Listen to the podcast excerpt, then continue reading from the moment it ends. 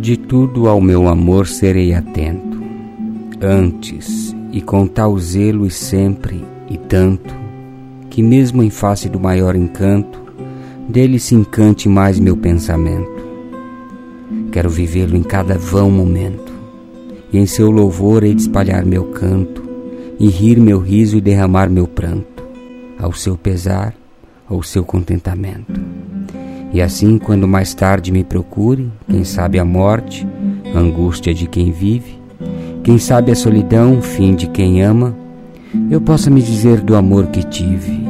que não seja imortal posto que é chama, mas que seja infinito enquanto dure.